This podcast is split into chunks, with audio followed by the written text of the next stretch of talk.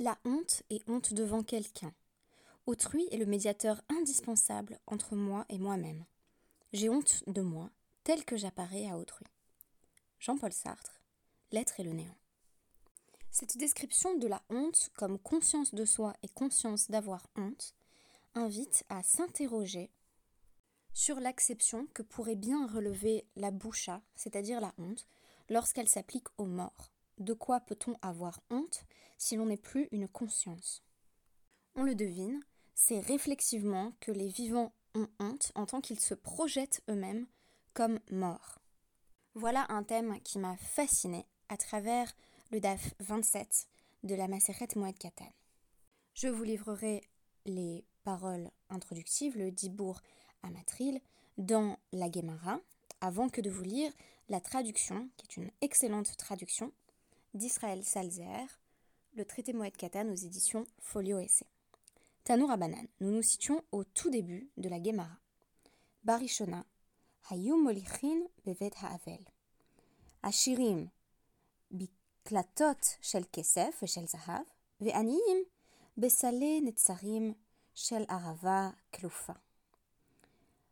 Avant, au temps jadis, les sages enseignent que l'on apportait des paniers différents dans la maison des endeuillés selon s'ils étaient riches ou pauvres.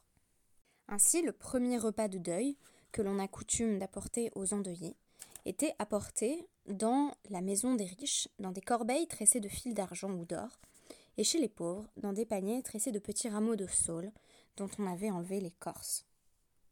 Et les pauvres en avaient honte, car ils prenaient ainsi conscience de leur statut vous allez voir que insensiblement, nous allons glisser de la conscience d'un statut social qui peut être associé à un exemple plus traditionnel de honte, à la représentation de soi-même comme mort, que l'on pourrait associer à une forme de honte plus élaborée qui a trait à la représentation de soi-même en tant que bientôt mort. Il semble que l'on doive procéder ici à une forme de nivellement par le bas pour faire en sorte que les pauvres n'aient plus honte, de sorte que l'on va, bien entendu, on ne va pas exiger des pauvres qu'ils fournissent à leurs endeuillés des paniers euh, d'argent ou d'or, ils ne peuvent tout simplement pas se le permettre, mais l'on va prononcer un décret empêchant aux riches d'apporter désormais leur repas dans des paniers d'argent ou d'or.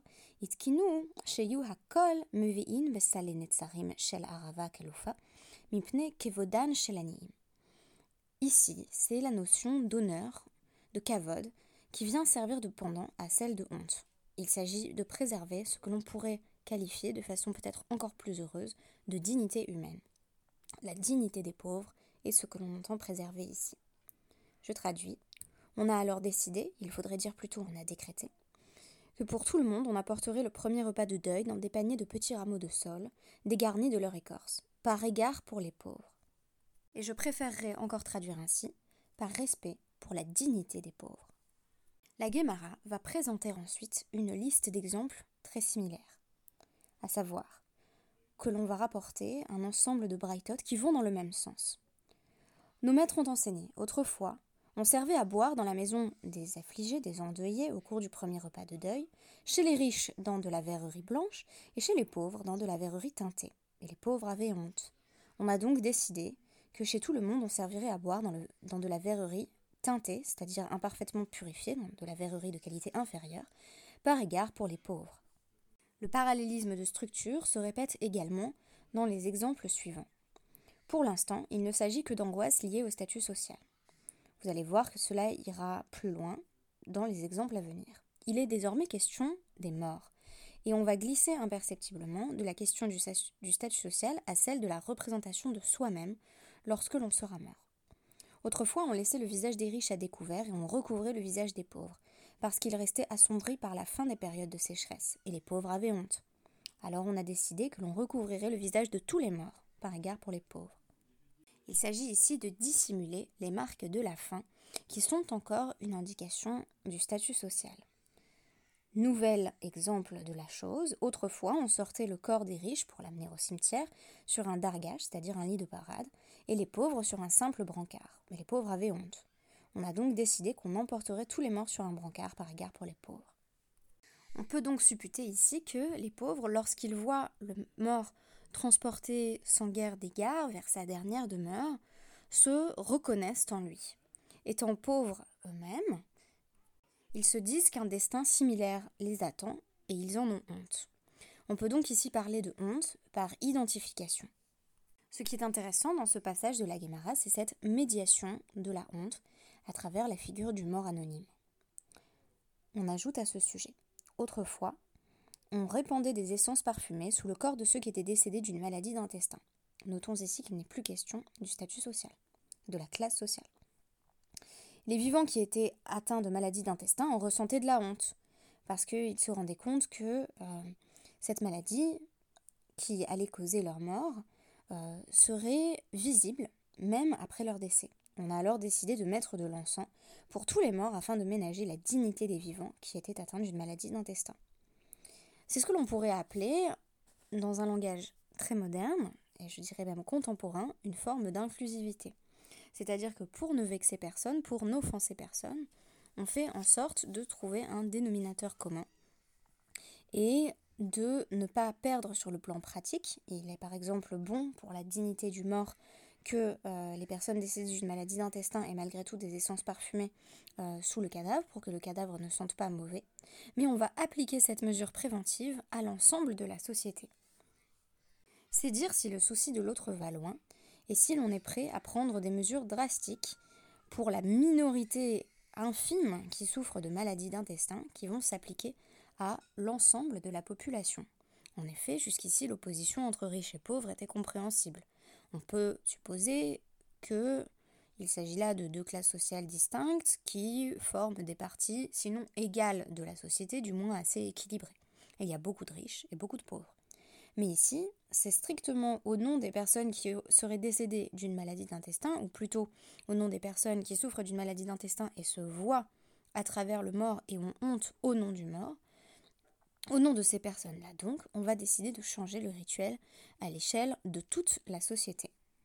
Lorsque l'on pense à l'inclusion de groupes ultra minoritaires, comme les personnes trans, on peut avoir cet exemple en tête et envisager des critères qui seraient susceptibles de ne s'appliquer qu'à cette toute petite minorité pour mieux inclure tout un chacun et surtout pour éviter de faire honte. Cela m'a fait penser à la pratique fort répandue aux États-Unis que je n'ai d'ailleurs pas l'habitude de pratiquer moi-même, qui consiste à indiquer ses pronoms. Par exemple, sur Zoom, les personnes que je connais euh, dans le séminaire que mon mari et moi suivons aux États-Unis, alors il s'agit en réalité de deux séminaires distincts mais d'une même institution, les personnes vont systématiquement euh, préciser sur Zoom he, him euh, ou she, her, c'est-à-dire leurs pronoms, à savoir qu'il faut se référer à eux ou à elles en utilisant le masculin ou le féminin. Je me suis toujours dit que ces mesures étaient bien superflues puisque la majorité de la population a un genre qui correspond à son sexe et qui est clairement identifiable au premier abord. Je suis en train de revoir mon avis sur la question à travers cette Gemara, qui m'invite à penser que l'on peut imposer une mesure à l'ensemble de la société pour ne pas faire honte à une toute petite minorité. Je poursuis avec la question, cette fois-ci dans la Gemara, de l'impureté rituelle ou Touma. Autrefois, on procédait à l'immersion rituelle des objets dont les femmes indisposées, les femmes en situation de nida qui avaient leurs règles, s'étaient servies avant leur décès. Et les femmes vivantes, qui étaient nida, en ressentaient de la honte parce qu'elles étaient gênées que euh, l'on sache qui était Nida même dans la mort? Là encore, il ne s'agit pas de la honte du mort lui-même ou de la morte elle-même, dans cet exemple précis, mais de la représentation que l'on a de soi-même en tant que personne qui sera bientôt morte, ou qui mourra un jour et qui sera susceptible d'être soumise au même traitement. On a donc décidé de toujours procéder à l'immersion rituelle des objets dont les femmes s'étaient servies, toutes les femmes, par égard pour les femmes vivantes qui sont Nida. Je poursuis, autrefois on procédait à l'immersion rituelle des objets dont s'étaient servis avant leur mort les malades atteints d'écoulement, donc il peut s'agir d'hommes cette fois-ci, le zav ou la zava, et les vivants qui étaient atteints d'écoulement en ressentaient de la honte. On a donc décidé de procéder à l'immersion rituelle des objets utilisés par tous, pour tenir compte de la dignité des malades atteints d'écoulement. Cette fois-ci, je suis parfaitement d'accord avec la traduction d'Israël Salzer. Et enfin, de façon quasi cyclique, retour à la question de la classe sociale, avec l'exemple qui apparaît ici de l'un des sages, qui accepte de renoncer à son kavod, à l'honneur qui lui est dû au nom de la communauté dans son ensemble. Autrefois, la sortie euh, des défunts était plus pénible pour les proches que la perte du défunt. Qu'est-ce que ça signifie? Que euh, la, la, sortie des défunts, le fait d'amener le défunt au cimetière, coûtait extrêmement cher aux survivants. Rachi parle notamment des beaux linceuls de luxe qu'il fallait fournir pour enterrer ses morts, et Rabbeinu Hananel mentionne le prix du linceul. En d'autres termes, c'était plus difficile d'avoir à payer pour tous ces frais liés au rite funéraire que euh, de perdre quelqu'un, euh, une personne à laquelle on tenait. Au point qu'il arrivait que des proches du mort abandonnassent le mort et se sauvassent. Il a fallu que Rabban Gamliel, sans considération pour sa haute dignité, sortit en vêtements de lin, c'est-à-dire en vêtements euh, qui n'étaient pas de, grande qualité, c'est-à-dire qu'il a fallu qu'il ordonne qu'on l'enterre dans de simples vêtements de lin, euh, pour que tout le monde à sa suite suive la pratique de sortir en vêtements de lin également. Sortir signifie ici être amené au cimetière. On se rend compte que les dispositions qu'avait pris euh, Rabban, Gamliel à l'approche de la mort euh, allaient faire en sorte qu'il soit imité et que par conséquent tout le monde soit accompagné vers sa dernière demeure avec des vêtements qui n'étaient pas des vêtements de grande qualité. Rav Papa a dit, et de nos jours, les gens ont pris l'habitude de se contenter de chanvre que l'on peut acheter pour un zouz, encore moins que du lin. Ce qui est étonnant, c'est que dans ce passage, on ne rejoint pas exactement l'analyse sartrienne de la honte. Je cite de nouveau l'être néant. Je viens de faire un geste maladroit ou vulgaire. Ce geste colle à moi, je ne le juge ni le blâme, je le vis simplement, je le réalise sur le mode du pour soi. Mais voici tout à coup que je lève la tête. Quelqu'un était là et m'a vu. Je réalise tout à coup la vulgarité de mon geste et j'ai honte. Il est certain que ma honte n'est pas réflexive, car la présence d'autrui à ma conscience, fût-ce à la manière d'un catalyseur, est incompatible avec l'attitude réflexive. Dans le champ de la réflexion, je ne peux jamais rencontrer que la conscience qui est mienne. C'est donc que la honte émane bien de l'extérieur. La honte fait advenir l'autre et elle me fait advenir en tant que conscience séparée. C'est ici moi qui commente. Or, autrui est le médiateur entre moi et moi-même. J'ai honte de moi tel que j'apparais à autrui. Nous remarquons bien que, dans le cas de notre marin, il n'y a pas de geste maladroit ou vulgaire. Il n'y a rien qui soit intrinsèquement honteux, hormis la notion de vulnérabilité au regard, c'est-à-dire le fait d'être visible aux yeux de tous.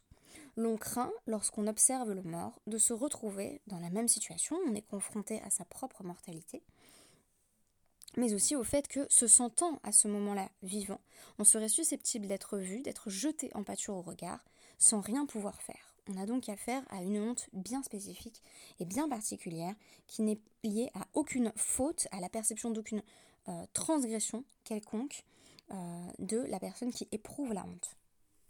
La honte, précise Sartre, est par nature reconnaissance. Je reconnais que je suis comme autrui me voit. Et ici, de façon plus intéressante encore, je reconnais que je suis le mort que j'ai sous les yeux, c'est-à-dire que je suis mort ou morte en puissance, que je ne saurais manquer, de partager le même destin. Et si c'est le cas, je voudrais que mon cavode soit malgré tout préservé. Je voudrais que ma dignité n'en soit pas amoindrie. Cette revendication est perçue comme parfaitement légitime par la Guémara, qui va mettre en place un nombre assez impressionnant d'ajustements pour faire en sorte que personne n'ait honte. On rappelle que chez Sartre, autrui est une condition de la connaissance de soi par la honte, tandis que la Guémara semble s'employer à faire l'économie de la honte. Sans doute est-ce parce que ce qui euh, surgit à travers cette honte, ce n'est pas la conscience morale, ce n'est pas le fait que l'on ait commis quelque faute ou quelque transgression. C'est la conscience quasi insupportable que l'on est un être mortel et que l'on sera un jour soumis au regard de tout un chacun. En cela, la honte passe par la perception d'un autre comme un autre soi. Le mort que j'ai sous les yeux, je pourrais bien l'être moi-même et je le serai un jour. C'est pour empêcher ce phénomène d'identification excessif que l'on s'efforce de désactiver toutes les situations où l'on serait susceptible d'avoir honte au nom du mort. C'est ce qui me ramène à un autre passage qui m'a beaucoup intéressé euh, du DAF 27 euh, de la Maseret Moed Katan, euh, qui parle du deuil excessif. Le DAF 27 de la Maseret Moed va beaucoup évoquer le temps dévolu au deuil, en disant que c'est précisément pour qu'on n'excède pas une mesure en termes de deuil que l'on pense, euh, à travers les Shiva, les Shloshim, euh, des temps bien délimités.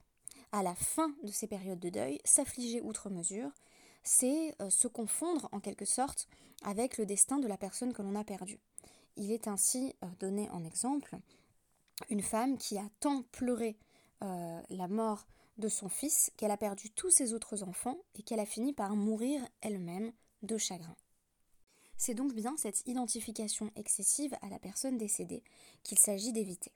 Quand bien même l'endeuillé est comparé à un certain nombre de figures marginales, comme le Metzora, euh, le lépreux ou encore le Ménoudé, l'excommunié, il ne saurait se confondre avec la personne qu'il vient de perdre. Et si la honte consiste essentiellement à s'imaginer mort et à se voir comme vulnérable, tout est fait et tout est mis en place pour que nous n'ayons pas à ressentir cette mauvaise honte. Merci beaucoup et à demain.